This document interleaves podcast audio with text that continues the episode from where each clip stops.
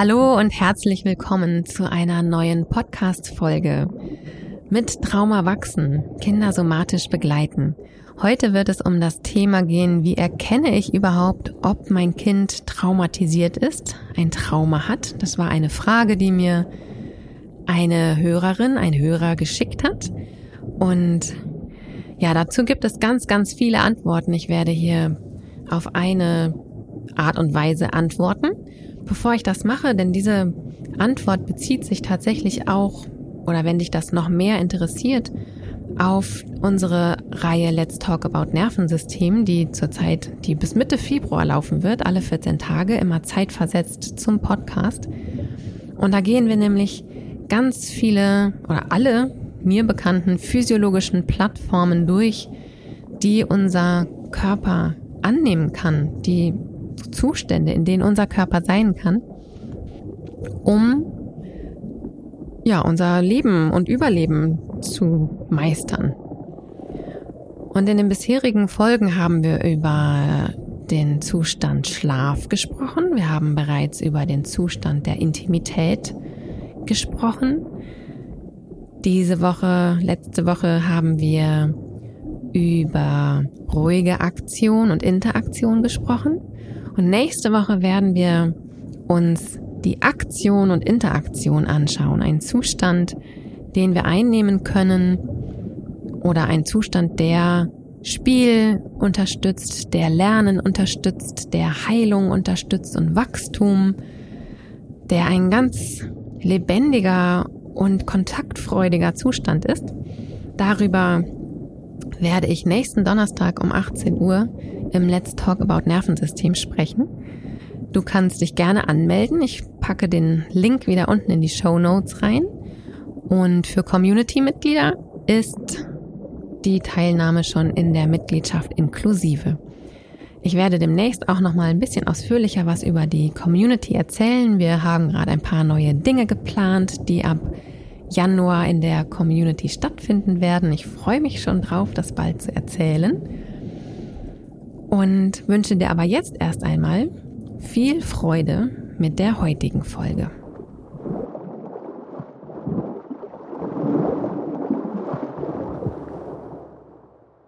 Woran erkenne ich, dass mein Kind ein Trauma hat? Diese Frage wurde ich gefragt und dafür ist es natürlich erst einmal gut zu wissen, was für Arten von Traumata es überhaupt gibt. Dazu gibt es die erste Podcast-Folge, die ich direkt hier unten in den Show Notes verlinke, wo du dir das auch nochmal ganz genau anhören kannst. Denn wir unterscheiden im Somatic Experiencing und auch in anderen Traumarichtungen zwischen Schocktrauma und Entwicklungstrauma zum Beispiel.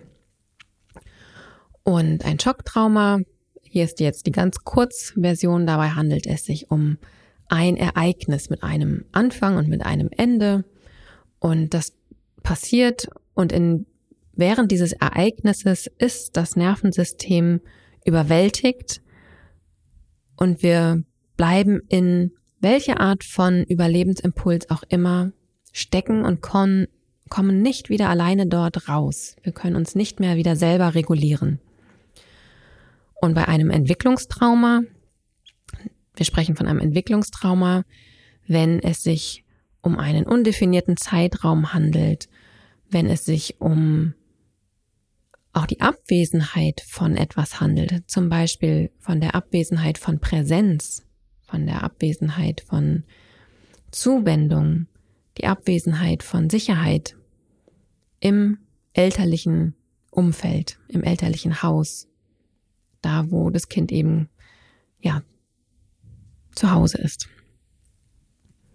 Und das kann sein bei eben Traumatisierung von Eltern zum Beispiel, wenn die Eltern selber ständig im Stresszustand sind und gar nicht richtig auf das Kind, auf die Bedürfnisse des Kindes eingehen können. Das sind erstmal unterschiedliche, ich sag mal, Geschmäcker auch von Trauma. Und es gibt natürlich auch noch andere Traumatisierungen, also sowas wie transgenerationales Trauma und auch Sekundärtraumatisierung. Da gehe ich in der vorhin genannten Podcast-Folge auch näher drauf ein. Die sind im Kindesalter jetzt erst einmal noch gar nicht so relevant. Die werden meistens erst später relevant, Wobei wichtig ist zu erwähnen, dass Sekundärtraumatisierung eben auch das Erleben von Gewalt bei anderen sein kann. Und das kann eben Kinder natürlich genauso traumatisieren. Genau. Aber was, wie kann ich denn jetzt als Elternteil oder als Pädagoge, Pädagogin, als Erzieher, Erzieherin, Lehrkraft, als Mensch, der mit Kindern arbeitet, erkennen, ob ein Kind traumatisiert ist oder nicht? Das ist, ehrlich gesagt, manchmal gar nicht so einfach. Manchmal ist es eher, dass man bemerkt, dass ein Kind nicht altersgemäß entwickelt ist. Und da fängt es aber schon an, was ist denn normal altersgemäß entwickelt? Für mich ist das immer so eine Zeitspanne, in der einfach irgendwelche Dinge passieren, die eher auf den vorherigen Entwicklungsschritten beruhen. Ja, wir können uns das so vorstellen in unserem Nervensystem, da gibt es eben diese ganzen Synapsen und die wollen feuern und dadurch entwickeln sich wieder neue Vernetzungen und neue Synapsen. Und je öfters das gefeuert wird, desto fester ist diese Verbindung. Und wenn ein Kind, ihr kennt es vielleicht oder du kennst es vielleicht, wenn dein Kind äh, einen Turm baut und dann haut es den immer wieder um und baut wieder den Turm und haut den wieder um und baut wieder den Turm, haut den wieder um. Und du beobachtest das und denkst dir, mhm. Und dein Kind macht es aber so lange, bis das quasi entwicklungsmäßig erledigt ist. Und dann kommt das nächste. Und genauso haben wir das zum Beispiel. Am Anfang liegt das Baby und kann sich ja noch gar nicht groß, auch muskulär, groß, gar nicht groß bewegen oder auch den Kopf halten. Und wenn es dann älter wird und die Muskeln etwas heranreifen und geübt haben, dann kann es mit ein paar Wochen bereits den Kopf selber halten. Und mit dem Kopf selber halten, wenn es auf dem Bauch liegt, kann es sich auch schon ein wenig mehr in der Welt orientieren. Und das braucht auch erstmal eine Zeit, damit das Nervensystem diese neue Achse, diese neue Sichtweise in die ganzen neuronalen Netze integrieren kann. Dann kommt irgendwann die nächste Phase, dann fängt es irgendwann an, sich zu drehen, beziehungsweise die ganzen vorbereitenden Bewegungen, die dann irgendwann zum Drehen führen. Und das macht es so lange, bis es das von selber kann. Ja, es ist auch gar nicht unbedingt so hilfreich, dem Kind da die Sachen abzunehmen, denn es braucht diese, also es anzuschieben oder ja, besonders zu locken. Also eher diesen natürlichen Impuls des Babys lassen. Babynervensystem weiß ganz genau, in welcher Geschwindigkeit es welchen Entwicklungsschritt braucht. Und wenn der dann gemacht ist, wenn das Baby sich irgendwann drehen kann, da sind die Schultern und die Hüften zum Beispiel dran beteiligt, dann werden die auch körperlich und auch muskulös etc. Alles wird da miteinander vernetzt. Das sind Prozesse, die brauchen einfach Zeit. Dann kommt irgendwann der Moment, dass das Baby anfängt, vielleicht so ein bisschen in so einen Robbenzustand, also die Knie kommen mehr zum Einsatz und die Ellenbogen. Es wird sich ein bisschen bewegt. Das Kind will sich fortbewegen. Und auch diese Integration ist gut, wenn die einfach so lange dauern kann, wie sie eben bei diesem Kind dauern muss. Und das Nervensystem, wenn es diesen Prozess abgeschlossen hat, wird dann schon den nächsten Schritt initiieren. Dann kommt irgendwann das Sitzen. Und auch da, ich meine, ich sehe immer wieder Eltern, die natürlich auch ganz stolz sind, dass ihr Kind dann schon laufen kann. Ja, das fängt dann an zu sitzen und dann, ja, der, das Blickfeld des Kindes wird immer größer und es will natürlich immer mehr erreichen. Es ist auch frustriert, wenn es Dinge noch nicht erreichen kann. Und dann neigen wir Eltern manchmal dazu, und auch das ist ganz natürlich, dass wir unser Kind ein bisschen früher hinstellen, als es das schon selber kann. Oder wir lassen es auch schneller sitzen, als es selber sich selber hinsetzen kann, weil es einfach mehr mitkriegen kann dann. Und das ist auch irgendwie schön. Allerdings ist das für die Entwicklung tatsächlich nicht ganz so förderlich. Und wir können ja, und so geht das dann eben weiter. Und an diesen Entwicklungsprozessen können wir manchmal später und auch bei Physiotherapie etc. sehen, wo eventuell ein Prozess übersprungen wurde oder nicht richtig zu Ende entwickelt wurde. Und das kann zum Beispiel auch passieren durch einen Unfall oder durch ein Schocktrauma, wo etwas in dem Leben des Kindes geschieht, so dass diese Entwicklung, ganz egal auf welchem Stand das Kind da gerade ist, einfach unterbrochen wird. Und so kann ein Schocktrauma zum Beispiel auch zu einem Entwicklungstrauma führen, weil die Entwicklung an der Stelle unterbrochen wurde. Es konnte sich an der Stelle nicht natürlich oder gesund so weiterentwickeln, wie es sich entwickelt hätte, wäre dieses Ereignis zum Beispiel nicht dabei gewesen. Und da gibt es manchmal eben dann diese Entwicklungsverzögerungen oder man kann sehen, dass sich ganz frühkindliche Reflexe, also diese ganz frühen kindlichen Reflexe, wenn die immer noch sichtbar sind und sich nicht richtig integriert haben, dann kann das zum Beispiel ein Hinweis darauf sein, dass es in diesem frühen Stadium eine, ich sag erstmal, Entwicklungsstörung gegeben hat. Es hat das System etwas gestört, so dass sich das Nervensystem und alles drumherum nicht natürlich weiterentwickeln konnte. Das heißt, da fehlt quasi wie so eine kleine Basis. Und das können in der Regel Physiotherapeuten, Physiotherapeutinnen können das feststellen. In der Osteopathie wird damit viel gearbeitet. Es gibt INPP. Das ist ein Verfahren, wo es wirklich um die Integration von frühkindlichen Reflexen geht. Ich verlinke euch in den Show Notes dazu auch nochmal eine Seite, wo es mehr Informationen dazu gibt. Das sind so wirklich ganz frühkindliche Sachen, wo man etwas erkennen kann. Da gibt es auch so einen Fragebogen, den man ausfüllen kann, wo man sehen kann, aha, da könnte es Hinweise geben. Und natürlich, ihr als erwachsene Begleitende, nur als erwachsene begleitende Person, entweder als Eltern, vielleicht aber auch als Pflegeeltern, Adoptiveltern, vielleicht aber auch als Erzieher, Erzieherin, als Lehrkraft, wenn ihr etwas über die Geschichte des Kindes wisst und wisst, da gab es wirklich herausfordernde Ereignisse, die eventuell damit zu tun haben, dass, ja, oder die eventuell mit Schocktrauma oder auch Entwicklungstrauma in Verbindung gebracht werden können, dann könnt ihr auf Signale achten.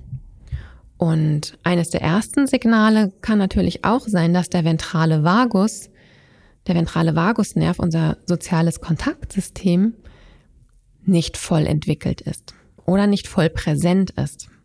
Und da gibt es auch, ja, das erkennt man einmal daran, dass ein Kind, aber genauso gut ein erwachsener Mensch, nicht gut in die Augen schauen kann oder Gesichter nicht gut lesen kann, Emotionen nicht gut interpretieren kann sozusagen, sich viel schneller angegriffen fühlt, als in der Realität der Fall ist.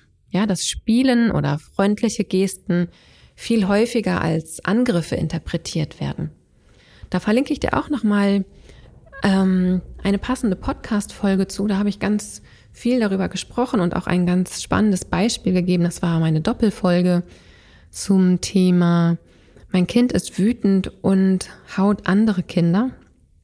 Da habe ich ganz intensiv über den ventralen Vagus gesprochen, wie der eben bei traumatisierten Kindern nicht aktiv ist, beziehungsweise auch nicht unbedingt entwickelt, nicht voll entwickelt ist. Das könnten so Zeichen sein, dass eine Traumatisierung vorliegt. Und ich sage ganz bewusst, könnten Zeichen sein, denn das äh, muss in jedem individuellen Fall abgeklärt werden und kann nicht so pauschal gesagt werden. Was natürlich auch Signale sein könnten, sind zum Beispiel Regenerationsprozesse oder Regressionsprozesse, wo das Kind zum Beispiel schon eine Entwicklung gemacht hat und schon etwas konnte und auf einmal diese Sache nicht mehr kann. Also zum Beispiel, das Kind konnte be bereits sein Urin und seine Ausscheidungen kontrollieren und auf einmal pullert es wieder ein oder kotet ein. Oder es konnte ganz zuverlässig schon durchschlafen und hat auf einmal wieder ganz viele Durchschlafprobleme. oder ein Ablöseprozess, der bereits stattgefunden hatte und dann ist das Kind wieder ganz anhänglich.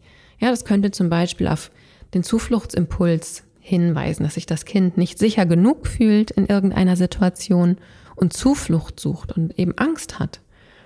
Und da genau hinzuschauen.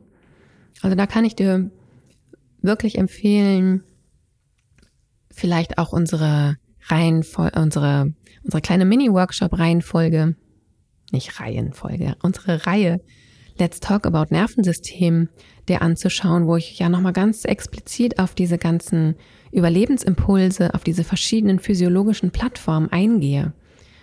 Die finden immer alle 14 Tage donnerstags gerade statt. Nächsten Donnerstag ist es wieder soweit, immer zeitversetzt zum Podcast.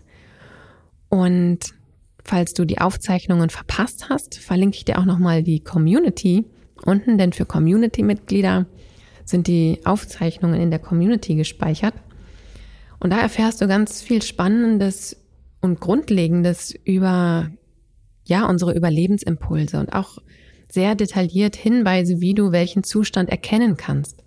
Und es ist wirklich gar nicht schlimm, sage ich mal in Anführungszeichen, beziehungsweise es ist einfach ganz natürlich, dass wir immer mal wieder in einem dieser Überlebensimpulse sind, weil es einfach notwendig ist. Von Traumatisierung fangen wir an zu sprechen, wenn jemand, egal ob Kind oder Erwachsen, in einem dieser Überlebensimpulse wirklich dauerhaft stecken bleibt. Also dauerhaft in der Zuflucht stecken bleibt oder dauerhaft in der Unterwerfung stecken bleibt oder dauerhaft im Kampfverteidigungsmodus stecken bleibt oder dauerhaft in der Flucht oder in der Erstarrung oder im Kollaps. Und ja, wenn wir uns zum Beispiel ein Kind vorstellen, was im Überlebensimpuls der Zuflucht stecken geblieben ist, dann könnte das so aussehen, dass dieses Kind einfach ganz anhänglich ist und sich gar nicht traut, etwas selber zu machen, immer nachfragt, kannst du mir helfen? Also ganz viel um Hilfe bittet, sich nicht selber zutraut, immer die Unterstützung braucht. Das könnte ein Zeichen sein, dass das Kind im Überlebensmodus Zuflucht stecken geblieben ist. Und du kannst diesem Kind helfen, da wieder rauszukommen und schauen, ob das funktioniert, indem du das Kind quasi unterstützt, ihm eine Hand reichst und dem Kind hilfst, das, was es gerade nachfragt, es selbst zu tun. Ja, du, du bist quasi Anker, du verschaffst dem Kind Sicherheit, aber du kannst ihm auch Sicherheit verschaffen, indem es sich sicherer fühlt, dass, dass es Dinge alleine schaffen kann.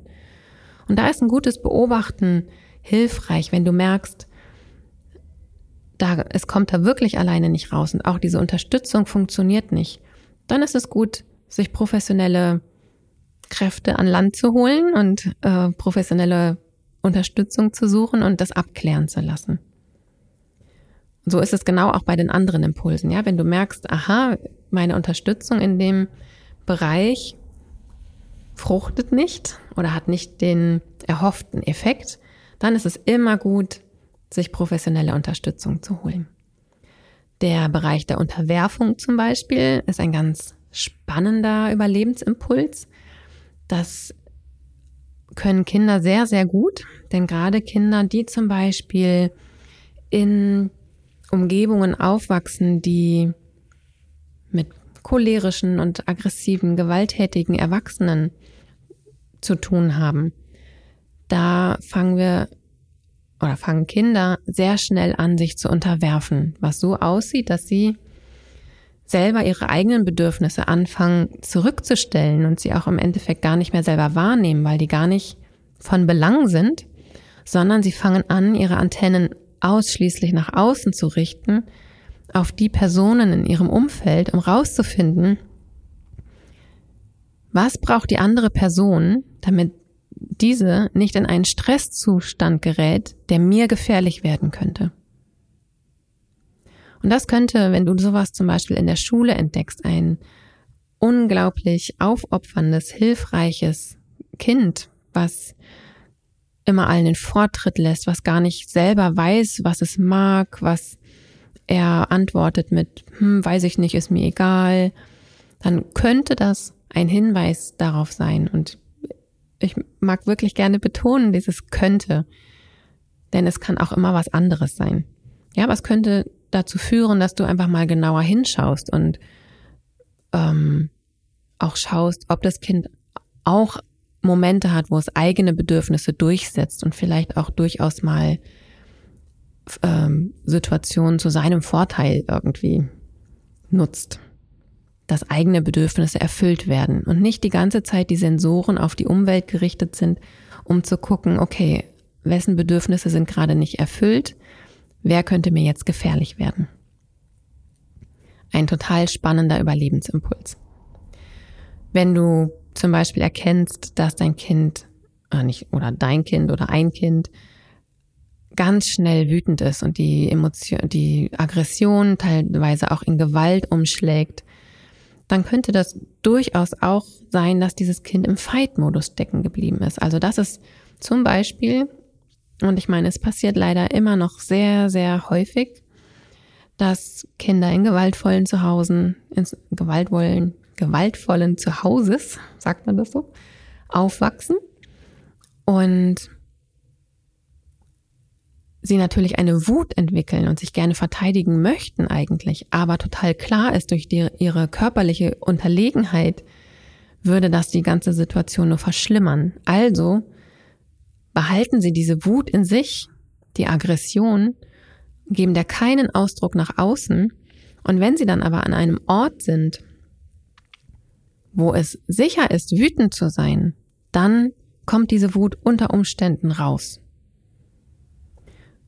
Auch wenn das vielleicht völlig unangemessen und völlig aus dem Kontext heraus und aus einer Situation, die überhaupt nicht, äh, wo es gar keine Grenzüberschreitung gab oder kein Angriff stattgefunden hat.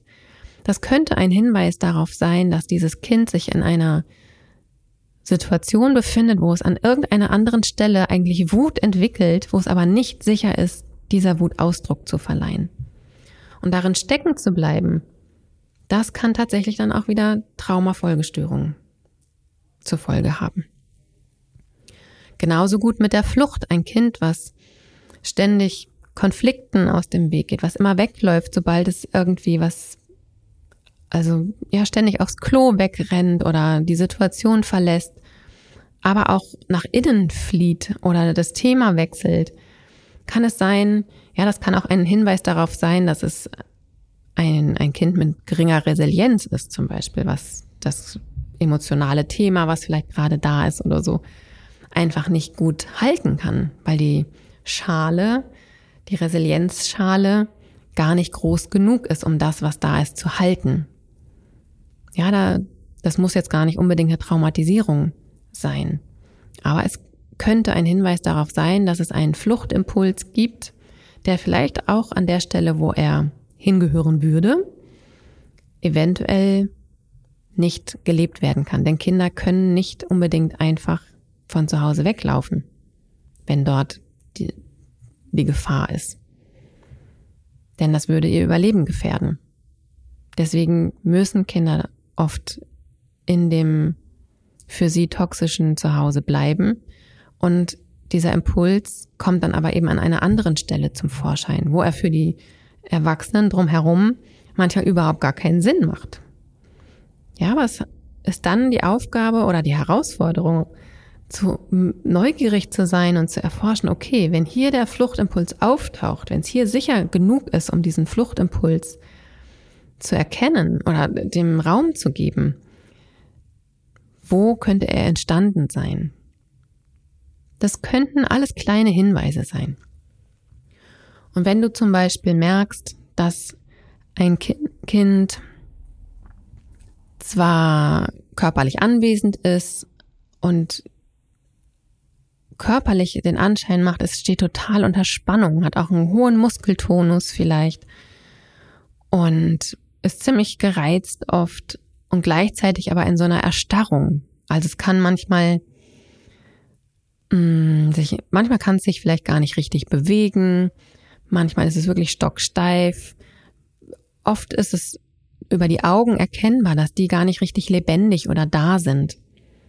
Dann könnte das, ne, und auch hier wieder könnte das ein Hinweis darauf sein, dass dieses Kind in einer Erstarrung steck geblieben ist. stecken geblieben ist. Manchmal sehen wir es an groß aufgerissenen Augen, die etwas gesehen haben, ja, in dieser Schockstarre sind, wo das Nervensystem einfach keine andere Wahl gehabt hat, als in die Immobilisierung zu gehen. Und manchmal ist das schwer zu erkennen, denn diese Kinder, die sind meistens nicht so unbedingt laut. Die sind manchmal eher die stilleren Kinder, die fallen eher weniger auf, die laufen manchmal unterm Radar und die entgleiten auch manchmal unsere Aufmerksamkeit, weil natürlich diejenigen, die eher im Fight-Modus sind, die irgendwie Stress machen, die äh, in der Schule, in der Kita gewalttätig sind und den Laden aufmischen, die brauchen natürlich viel schneller unsere Aufmerksamkeit, weil eben andere auch noch gefährdet sind und wir andere Kinder schützen wollen und müssen. Und die Kinder, die in der Erstarrung sind und vor allem dann auch die Kinder, die in der, im Kollaps stecken geblieben sind, in dieser physiologischen Plattform, die laufen manchmal wirklich unterm Radar und gehen unter. Genauso ganz äh, auch die Kinder in der Unterwerfung zum Beispiel. Es sind ganz angepasste, ganz aufmerksame, ganz fleißige, die machen alles, was man von ihnen erwartet, ohne dass man es aussprechen muss, weil sie das vorher alles schon gecheckt haben. Die haben ganz feine Antennen, um rauszufinden, wie muss ich mich hier verhalten, damit ich nicht in eine Situation komme, die Unmut bei den anderen Beteiligten auslösen könnten und mich in Gefahr bringen könnten. Und diese Kinder, die laufen ganz viel un unterm Radar. Die werden auch in Schulen und Kitas, Mensch, die ist so aufmerksam und der ist so hilfsbereit und also da kann ich mir gar nicht vorstellen, dass da irgendwas vielleicht zu Hause auch im Argen ist. Ja, also gerade bei diesen super, super angepassten Kindern ist dieser Überlebensimpuls der Unterwerfung manchmal noch viel zu unerkannt. Und in der Erstarrung und im Kollaps das sehen wir ganz häufig in den Augen, dass die Augen wirklich nicht lebendig aussehen, dass die vielleicht auch manchmal wie an so einem anderen Ort sind. Beim Kollaps haben wir im, in der Abgrenzung zum, zu der Erstarrung oft einen ganz schwachen Muskeltonus, wirklich so, eine, so auch so ein Desinteresse. Depressionen fallen da rein, so eine Lustlosigkeit, apathisches Verhalten, lethargisches Verhalten, ist ganz schwer, diese Kinder zu mobilisieren, zum Beispiel. Und all das können Anzeichen sein, dass Kinder und eben auch Erwachsene in einem Überlebensimpuls stecken geblieben sind, dass sie dort nicht wieder nach einer herausfordernden Situation oder eben auch in ihrem Alltag wieder alleine rauskommen oder auch nicht mit Hilfe anderer unbedingt sofort rausgekommen sind oder zumindest bisher nicht rausgekommen sind. Und manchmal reicht es dann, dass wir als Erwachsene einfach präsent sind und dann hilft das dem kindlichen Nervensystem, sich an uns Co zu regulieren und damit sich selber zu regulieren, so dass sie aus diesem Zustand auch wieder rauskommen können. Und wenn wir merken, es gibt auch so gar keinen Zugang, da ist es immer hilfreich, also sobald du dich unsicher fühlst, ist es immer hilfreich, dass du dir professionelle Unterstützung holst. Also es gibt noch wahnsinnig viele andere Kennzeichen, wie man erkennen kann, ob ein Kind traumatisiert ist oder nicht.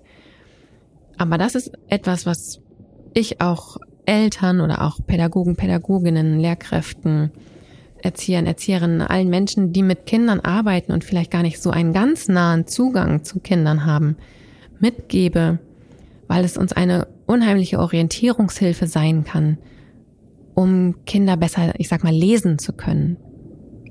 Und damit wir die, die uns oft unterm Radar so ein bisschen entwischen, eben auch mit auf den Radar holen. Ja, ich hoffe, dass du ein bisschen was mitnehmen konntest aus dieser Folge. Falls ja, freue ich mich natürlich wieder über deinen Kommentar bei Apple Podcast oder bei Instagram unter dem passenden Post dazu. Ich freue mich auch so über Rückmeldungen. Du kannst immer gerne an mit Trauma wachsen at Helper Circle deine Rückmeldungen schreiben oder auch wenn du selber eine Frage hast, die du gerne mal hier im Podcast von mir besprochen haben möchtest, schreib dir auch gerne an mit traumawachsen at helpercircle.de. Ich wünsche dir eine ganz schöne Zeit, einen ganz schönen Tag. Wir gehen langsam auf die Vorweihnachtszeit zu. Ich kann dir schon, ich kann schon ein bisschen spoilern. Die nächste Folge wird etwas praktisch, denn da gibt's eine Bastelanleitung. da freue ich mich schon drauf, denn äh, gerade mit Kindern in der Praxis und mit meinen Kindern früher habe ich sehr viel gebastelt und dies ist ein pädagogisch und lehrreiches und spaßmachendes und dran also zu einem Spielzeug, womit man sich selber auch regulieren kann und was übers Gehirn lernen kann. Also da kann ich schon mal neugierig machen. Okay, das war's für heute. Ich sende dir ganz liebe Grüße und sage bis zum nächsten Mal. Tschüssi!